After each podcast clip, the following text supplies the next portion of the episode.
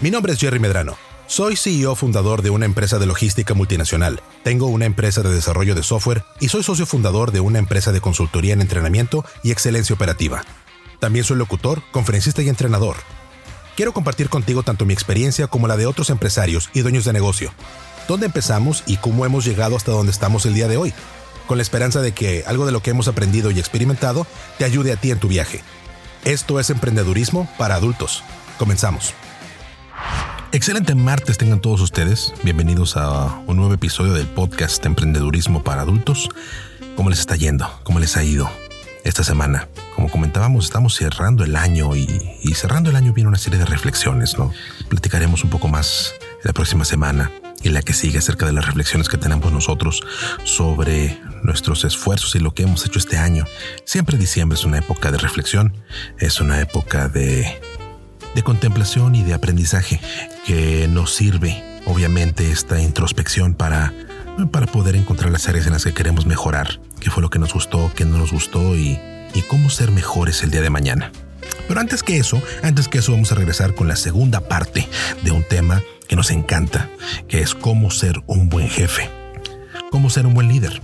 En este episodio vamos a andar en la delegación del trabajo, en la evaluación de las tareas y en el enfoque que debemos tener nosotros como emprendedores para poder dejar las cosas ir y permitir a la gente que nos apoya en el equipo que tomen roles significativos para poder apoyarnos en el proyecto. Obviamente, no quiero dejar pasar esta oportunidad para agradecerle a toda la gente que nos escucha en México, en Monterrey, en Escobedo, Santa Catarina, en San Pedro Garza García, en Hermosillo, Sonora, en Guanajuato, en Aguascalientes, en Puerto Vallarta, eh, la gente que nos escucha en Zapopan, en Toluca, Ciudad de México, obviamente todos nuestros compañeros y compatriotas de Ciudad de México, la gente en Oaxaca, Playa del Carmen, Mérida. Muchísimas gracias a todos por escucharnos y dejarnos ser parte de su día. Créanme que es un privilegio para nosotros poder compartir con ustedes esta experiencia y hacer comunidad, realmente apoyarnos todos en este, en este camino del emprendimiento. Vámonos pues al episodio de esta semana y nos seguimos escuchando. Platicábamos que va a haber cosas que se tienen que hacer dentro de la organización que a lo mejor tú no sabes cómo hacer. Habilidades que tú no tienes, conocimiento que tú no tienes. Está perfectamente bien, pero ¿sabes qué? Tu trabajo como emprendedor es entender cuáles son esos puntos que a lo mejor no conozco bien, desmenuzarlos un poquito, ir adentrándote, meter las manos, hacer, aprender a hacer, para entonces poder guiar y supervisar. No porque estás poniendo gente al frente de algunas eh, acciones, de algunos procesos que no empatan con tu nivel de conocimiento o con tu expertise, con, tus, con tu set de herramientas para trabajar, significa que te vas a desentender. No, al contrario. Si yo estoy trayendo a alguien que sabe más cómo hacer eso, estoy trayendo un ingeniero de audio para que me pueda ayudar a hacer aquí el mix y la grabación y todo ese rollo, pues no sale que yo me vaya acercando con él a ver cómo está trabajando, aprenderle un poquito para saber cuáles son los retos que él tiene trabajando. Como el hecho de que no le abro el micrófono o que me salgo de, que me salgo de la línea del micrófono, ¿no? O que hablo muy rápido, que hablo muy lento, que no pronuncio bien. Digo cosas en las que trabajo también, pero él me ayuda a mí a hacer mi trabajo mejor desde su experiencia, desde su expertise, diciendo Gerardo, tienes que trabajar en eso, tienes que hacer esto otro. Y si el proyecto es mío, entonces es, a ver, y déjame ver qué estás haciendo tú, cómo puedo hacer tu trabajo más fácil, cómo puedo entender mejor tu chamba, cómo trabajamos y colaboramos mejor. Y sabes que si te toca a ti hacer la grabación de todo lo que estamos hablando, bueno, ¿cómo lo estás haciendo? ¿Y lo estamos haciendo bien? ¿Está completo? ¿Está todo listo? ¿Podemos avanzar? Lo que me lleva al cuarto paso, ¿sí? ¿Cómo ser un buen jefe? Punto número cuatro. Brinda retroalimentación de manera consistente. Cuando tú entiendes cómo es que se ve el trabajo bien hecho y cómo es que no está bien hecho, tienes que comunicarte con tu equipo y brindarles retroalimentación. Es por esto que es tan importante conocer el trabajo y ser bueno en ese trabajo, porque tienes que explicar cómo tu equipo puede hacer mejor la chamba y qué es lo que tiene que hacer cada persona para mejorar su desempeño. La retroalimentación, al final, es la clave para ser un buen jefe. Hay claves de retroalimentación, hay formas, hay estrategias para brindar retroalimentación, pero su nivel más básico es, oye, ¿Ya vi lo que estás haciendo? Esto que estás haciendo, estas dos cosas, estas tres cosas, puedes hacerlas mejor. Mira, déjame te explico cómo las hago yo. Déjame te muestro cómo las hago yo, cómo me ha funcionado a mí para que puedas hacer mejor esta parte del trabajo y que mejore. Y después ir a ver que lo que le, lo que le sugeriste que hiciera realmente lo haga. Hay otro punto muy importante, punto número cinco. Digo, porque saber la chamba, saber hacerla bien, inspeccionar, dar retroalimentación, bueno, todos esos son claves importantísimas porque eso es lo que ayuda a la retroalimentación de, oye, esto que está haciendo mal lo puedo hacer mejor. Es la base a través de la cual todos mejoramos. Pero el punto número cinco es un punto que mucha gente se le olvida, que a mí en lo personal durante mucho tiempo se me olvidaba hacer, pero es ultra importante. Tienes que reconocer el trabajo bien hecho. Tan comúnmente como te sientes a brindar retroalimentación a la gente, oye, esto que estás haciendo no está bien, puede, hacerse, puede hacerse mejor y se puede hacer así. También hay que reconocerle al equipo qué es lo que está bien hecho. Oye, esto que hiciste aquí está súper bien. El reconocimiento es la clave para el crecimiento. Sí, nuestro trabajo supervisando a otra gente es principalmente enfocarnos a ver qué es lo que no se está haciendo bien y que se puede mejorar. Pero eso no debe ser un impedimento para reconocer y para felicitar el trabajo que nuestro equipo está haciendo de manera excelente. Todos, todos necesitamos validación y reconocimiento de nuestro esfuerzo para mantenernos enfocados y ayudarnos a sobrellevar las dificultades de la chamba. El reconocimiento es clave, es importantísimo y como emprendedor tienes que enfocarte a que tantas veces te digo cómo mejorar las cosas, tantas veces te tengo que reconocer qué es lo que está bien hecho. Porque créeme cuando te digo, cuando empiezas a trabajar con tu, equipo, hay cosas que van a hacer muy bien. Hay cosas que van a hacer en el momento, bien hecho. Hay cosas que van a exceder las expectativas que tú tienes de ellos y hay que reconocerlas, porque el reconocimiento es lo que alimenta nuestra autoestima, tanto la nuestra como emprendedores, como la de nuestro equipo. Punto número 6. Y estamos entrando en terrenos ya más complicados acerca de cómo ser buen jefe y la transición hacia ser un buen líder. Recuerda, primero hay que, ser, hay que saber ser buen jefe para después ser buen líder. Y si mira, nosotros como jefe nos quedáramos hasta el paso número 5, créeme, si hiciéramos estos cinco pasos de manera consistente, todos los días trabajáramos con nuestro equipo, reconocemos lo que está bien, les ayudamos a mejorar lo que está mal, les enseñamos a hacer las cosas bien hechas, México sería un país diferente. México sería un país diferente. Porque nos falta mucho de todo esto. Y no las grandes empresas, no los mejores lugares para trabajar, en nuestros proyectos, en nuestras empresas. Pero el punto número 6 es donde damos el brinco y empezamos a preparar equipos de excelencia. El punto número 6 es delega responsabilidades. Delega responsabilidades. Híjole, ¿cómo duele hacer esto? Eh? ¿Cómo, ¿Cómo pesa hacer esto cuando eres emprendedor? Es bien difícil porque puedes sentir, como muchas veces sentimos, que las cosas solamente se hacen bien cuando las hacemos nosotros. Es que si no lo hago yo no está bien hecho. Claro. Porque tú tienes que ser el bueno haciendo las cosas. Tú tienes que ser el chingón haciendo las cosas. Por supuesto. Pero ¿sabes qué?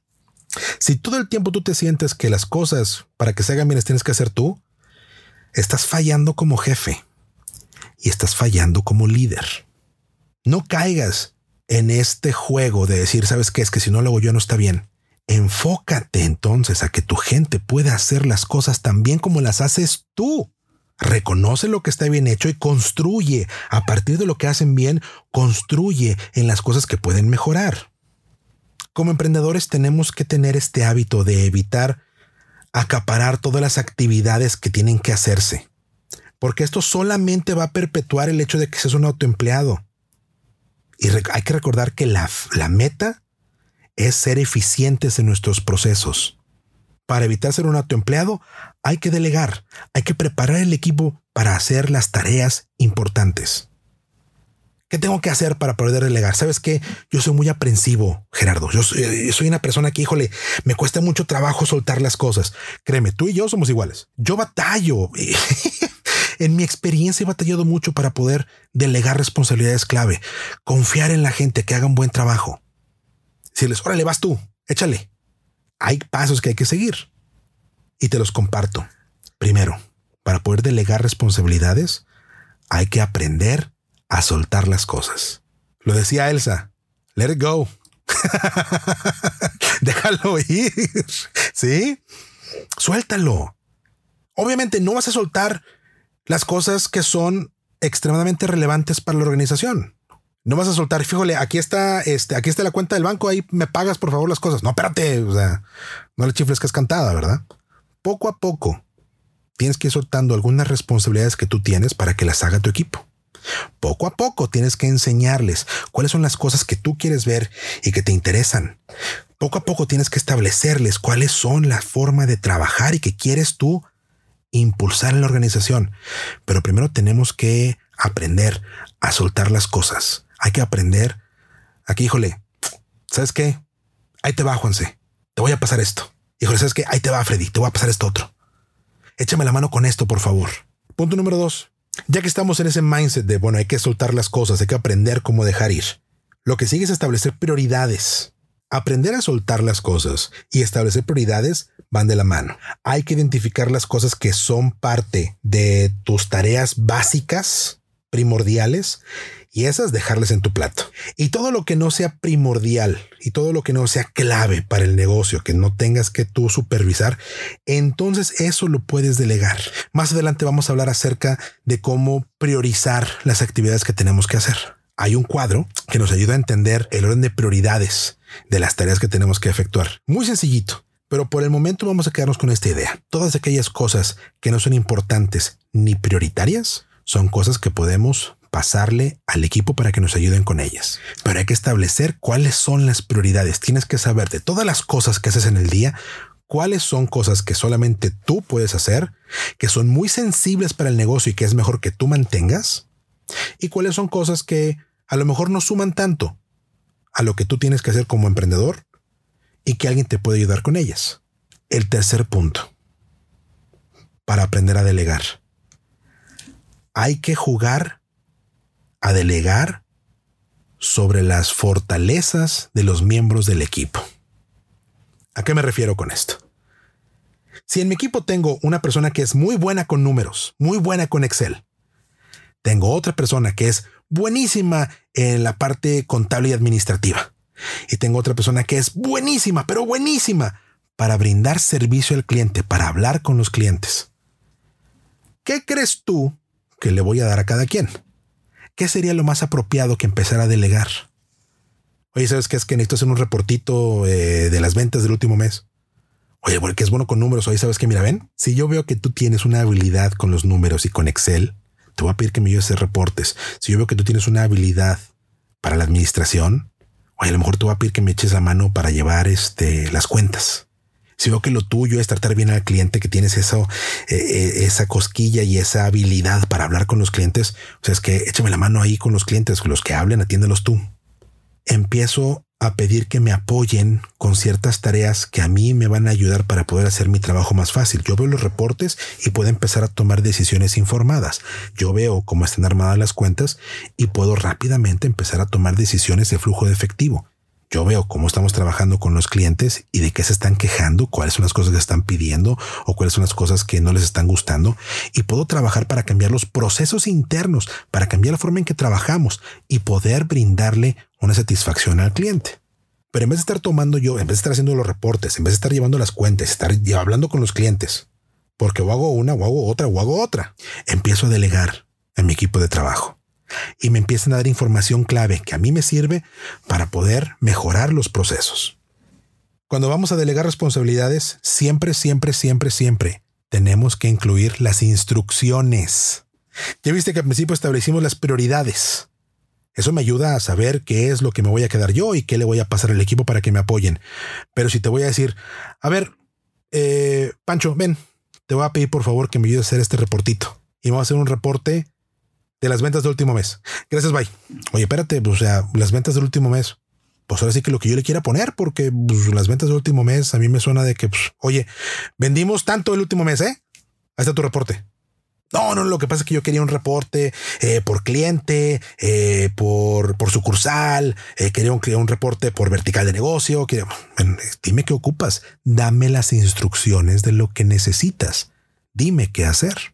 Si vamos a delegar, y esto suena muy obvio, pero si vamos a delegar, tenemos que incluir las instrucciones, que la persona con la que estamos confiando sepa cuáles son los pasos a seguir, qué es lo que yo necesito que tú hagas y lo vas a hacer en este orden. Te estoy dando instrucciones específicas de qué es lo que necesito para que las puedas ejecutar, porque eso es establecer las expectativas de lo que yo quiero que tú hagas. Siguiente paso, que ya lo hemos mencionado antes, vamos a confiar en que la gente va a hacer lo que le estamos pidiendo, pero vamos a verificar, vamos a inspeccionar lo que esperamos que se haga. Y por último, no tengas miedo de enseñarle a la gente nuevas habilidades. ¿Por qué es esto? A veces pensamos de que, oye, ¿sabes qué? Es que si Juanse no sabe cómo hacer reportes en Excel, pues este, pues ¿para qué le pido que las haga, no? Sí, pero resulta que Juanse es muy bueno con números y tiene una capacidad nata para entender y trabajar con números. A lo mejor no se ve mucho el Excel, a lo mejor batalla con las fórmulas, a lo mejor le falta ahí destreza porque no ha utilizado tanto esa herramienta. Y como esa te puedo dar cualquiera, ¿no? Excel es solamente un, un ejemplo. Pero si resulta que yo conozco bien Excel y yo te puedo enseñar cómo hacerlo, no tengas miedo, no le saques a sentarte con tus colaboradores a enseñarles cómo utilizar herramientas, darles habilidades nuevas. Sí, te va a tomar más tiempo. Sí, va a ser un proceso cansado. Va a ser un proceso que te va a pedir, te va a demandar más tiempo de inmediato. Porque me dices, oye Gerardo, lo que pasa es que si yo me aviento el reporte, pues yo lo hago en media hora. Pero si me siento a explicarle, mira, aquí se abre Excel y esta es la fórmula y las tablas y pues me va a tardar tres, cuatro horas. Sí, pero resulta, fíjate cómo son las cosas. Si tú haces tus reportes todas las semanas, media hora por semana, ya te aventaste 25 horas al año. Pero si yo le enseño a Juanse cómo hacerlo, hacerlo bien desde el principio y le doy la, habilidad nueva para que utilice el Excel, a lo mejor sí le voy a invertir unas 5 o 6 horas. Pero lo hago y es el único tiempo que le voy a invertir a hacerlo porque voy a dejar que él lo haga y voy a inspeccionar que lo esté haciendo bien. Le voy a dar retroalimentación, voy a reconocer su esfuerzo y lo que está haciendo bien, le voy a enseñar cómo hacer las cosas mejor, le voy a llamar la atención a las cosas que podría mejorar y cómo mejorarlas y voy a dejar que él siga trabajando lo voy a ayudar a crecer. Y entonces tengo una persona que, es muy valiosa y que tiene una set de habilidades que para mí valen mucho la pena y que a mí me quitan tiempo, me liberan espacio para poder hacer más cosas. Trabajar con el equipo te va a llevar tiempo y te va a requerir un esfuerzo al principio. Si lo haces bien hecho, ese tiempo te va a redituar. Es una inversión bien hecha porque ese tiempo que le inviertas a desarrollar a tu equipo te va a redituar en una mayor capacidad de operativa, en una mayor capacidad de brindar resultados y en un equipo preparado que te puede ayudar a hacer cosas de una manera diferente. Asegurarte de que la gente trabaje de la mejor manera posible y que terminen sus tareas de manera apropiada, a tiempo, es un arte, es un arte que reside en la repetición. Todo el tiempo tenemos que estar hablando de las mismas cosas, todo el tiempo tenemos que estar inspeccionando lo que queremos que nuestro equipo haga, todo el tiempo hay que estar proveyendo retroalimentación efectiva, hay que darle retroalimentación al equipo para que sepan qué es lo que pueden mejorar, qué es lo que pueden hacer mejor. Y todo el tiempo hay que estar reconociendo sus avances y sus logros, todo el tiempo una y otra y otra y otra vez, porque en la repetición es donde se logra el éxito. En la repetición es donde la gente empieza a desarrollar excelencia operativa. Mientras más tiempo inviertas en las seis claves que hemos hablado el día de hoy para ser un mejor jefe, para ser un buen jefe, vas a mejorar la relación que construyes con tu equipo. Y mientras más te enfoques tú en tus tareas claves, te va a permitir que tengas más oportunidad de hacer crecer tu negocio y que puedas tomar las oportunidades que el mercado te presenta. Te voy a hablar acerca de un libro que te recomiendo. De nuevo, del autor John Maxwell, que ya hemos mencionado en alguna otra ocasión. Este es un libro maravilloso que te ayuda a reconocer cómo ser un buen jefe y cómo desarrollar tus habilidades de liderazgo. Acuérdate, para ser un buen líder, primero hay que ser un buen jefe.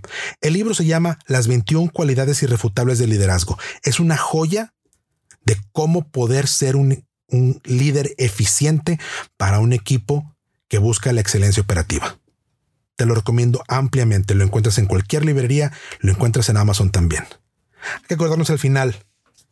Trabajar en equipo es extremadamente importante y ser un buen jefe todavía más. Michael Jordan, el legendario basquetbolista, lo dijo de la mejor manera. El talento gana juegos, pero el trabajo, el equipo y la inteligencia ganan campeonatos. Gracias por escucharnos el día de hoy. ¿Tienes alguna anécdota de cómo trabajar con tu equipo? ¿Ya te ha tocado ser buen jefe? ¿Estás en el proceso de aprender? Compártenos tus experiencias en nuestras redes sociales, Instagram y Facebook, como Emprendedurismo MX. Queremos escuchar de ti y queremos saber cómo te ha ido a ti formando tu equipo.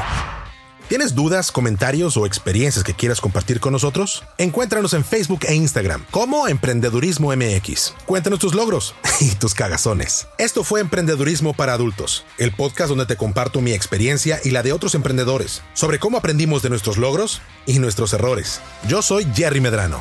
Nos seguimos escuchando.